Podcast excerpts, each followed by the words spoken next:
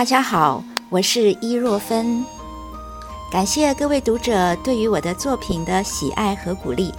我和苏东坡的分身苏小坡给各位拜年啦！大家听看看，苏小坡会给大家带来怎样的节日祝福呢？如果我是苏东坡的分身苏小坡，在二零二四年农历龙年，我会这样给伊若芬的读者们送上祝福。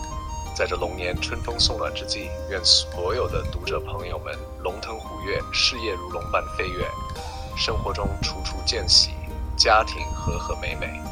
愿你们在新的一年里心想事成，步步高升，如龙般在人生的海洋中翱翔，遇见更多的美好与精彩。愿吉祥如意，福寿安康，常伴你左右。这些话折射出我们对于未来的美好愿景和对读者们的深切祝福。愿每一位追寻知识和美好的人，都能在新的一年里获得自己所期望的成功和幸福。